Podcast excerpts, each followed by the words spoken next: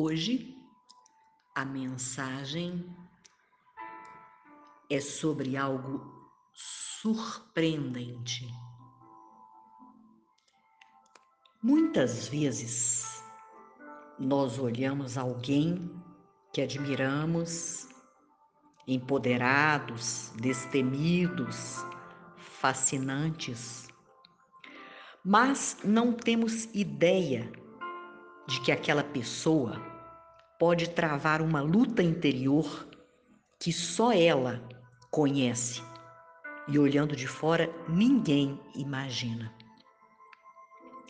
Quero falar hoje sobre Naamã, um homem muito respeitado, com todas as características que citei acima, general de todo o exército sírio que comandava mais de mil homens.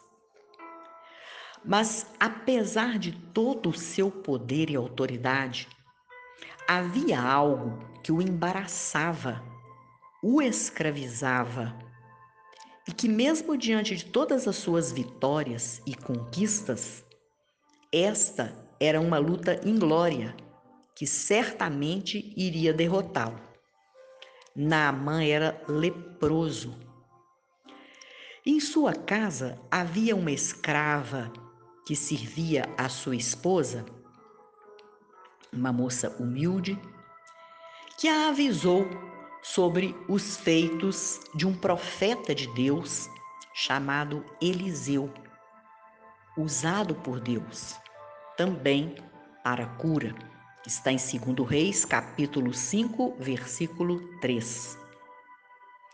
Este pequeno grão de mostarda encontrou terreno fértil no coração de Naamã quando soube desta possibilidade de ser curado por este profeta, porque ele já havia tentado tudo para ser curado e, sem sucesso, logo se apressou a estar com ele se esforçando para isto.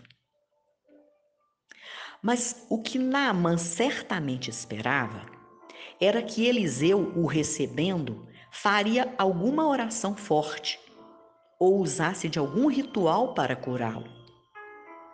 Então, Eliseu lhe mandou um mensageiro dizendo: Vai e lava-te sete vezes no Rio Jordão e a tua carne será curada e ficarás purificado.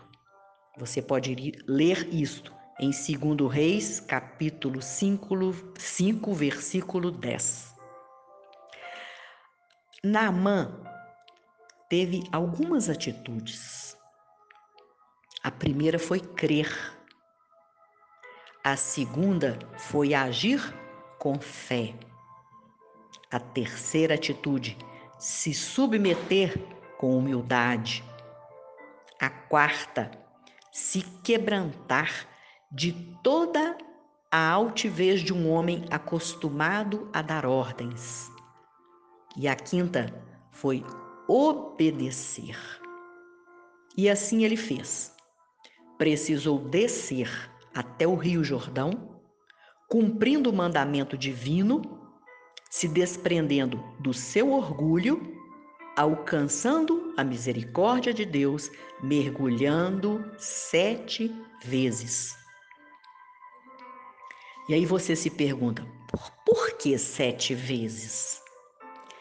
Era como o batismo da humildade e quebrantamento, que por sete vezes simbolizava virtudes espirituais que devem estar presentes na vida dos que desejam passar pelas águas da purificação, recebendo o poder que há no Espírito Santo de Deus.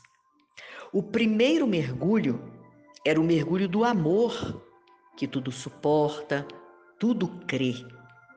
O segundo era o mergulho que se manifesta em alegria no coração daqueles que cumprem, cumprem com prazer os mandamentos de Deus. O terceiro mergulho lhe trouxe paz e serenidade, porque Naamã sabia que estava sob a vontade e sob a proteção divina. O quarto mergulho era o mergulho que exercitava a longanimidade e a benignidade, alimentados com esperança produzida pela provação dos sete batismos nas águas do Jordão. O quinto mergulho falava da bondade divina que operava pela graça. O sexto mergulho era o mergulho da fé necessária para que a bênção de Deus se manifestasse no sétimo. E finalmente, o sétimo mergulho trouxe a materialização da cura da lepra de Naamã. E em 2 Reis 5,14 diz: Então desceu e mergulhou no rio Jordão sete vezes, conforme a palavra do homem de Deus, e a sua carne tornou-se como a carne de um menino e ficou purificado. Naamã teve uma experiência sobrenatural a cada mergulho. Recebeu ali os frutos do Espírito Santo. Em Gálatas 5:22 diz que os frutos do Espírito Santo são o amor, a alegria, a paz, a longanimidade, a benignidade, a bondade, a fé, a mansidão e o domínio próprio. Naamã foi totalmente limpo, restaurado. E como Naamã era acostumado com as categorias dos deuses e sacerdotes sírios, pagando os rituais com ouro e prata, tentou agradecer a Eliseu compensando com presentes caríssimos. E foi aí que ele conheceu também os mistérios de Deus, que usa as pequenas coisas para confundir as grandes revelando a sua manifestação pelo seu poder e infinita bondade, pois Eliseu se recusou a receber. Ele foi apenas instrumento usado por Deus. O que Deus quer de nós é o testemunho de um coração grato. E conhecendo a Deus verdadeiramente, depois desse encontro de cura e libertação, Naamã, extremamente grato, reconheceu e confessou que não serviria mais, não serviria mais a nenhum outro Deus.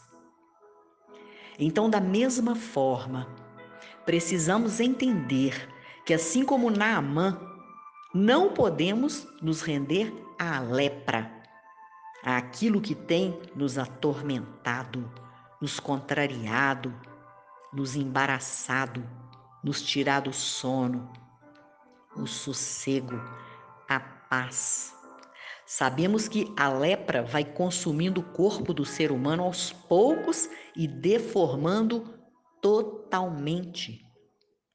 Mas precisamos nos conscientizar que muitas vezes a lepra está no nosso interior. Compreende isso?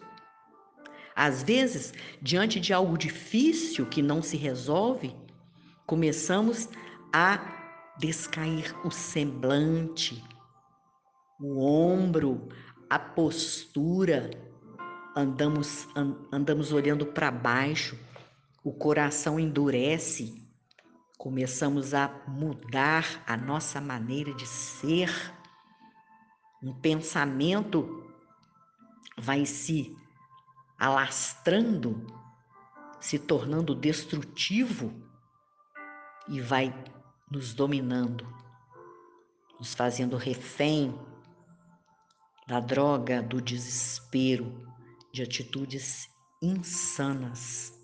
São lepras espirituais e que muitas vezes acabam atingindo o corpo, nos adoecendo e às vezes nos levando até a morte. Mas se tirarmos os olhos do desânimo, da prova, da luta, da dor e olharmos para cima e, já, e agirmos como Naamã, crendo, tendo fé agindo, movidos por essa fé, humildade diante de Deus, quebrantamento, descendo quantas vezes forem necessárias para mergulharmos na humildade, na obediência, na subserviência ao nosso único e suficiente poder de Deus, certamente seremos purificados, lavados, leves, libertos, desprovidos do peso das enfermidades físicas, espirituais, mentais, desta lepra que tenta nos destruir de alguma forma. Então, que possamos nos espelhar na força de Naamã, em seu exemplo, que possamos tomar posse das promessas de Deus, reconhecendo sua soberania através do seu grande e genuíno amor por nós. Amém? Mergulhe nas águas do Espírito Santo e seja liberto ou liberta. Vamos orar?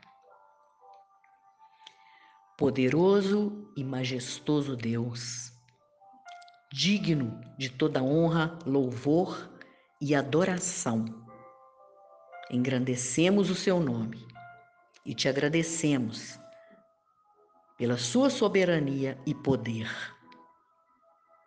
pela graça de estarmos recebendo mais de Ti.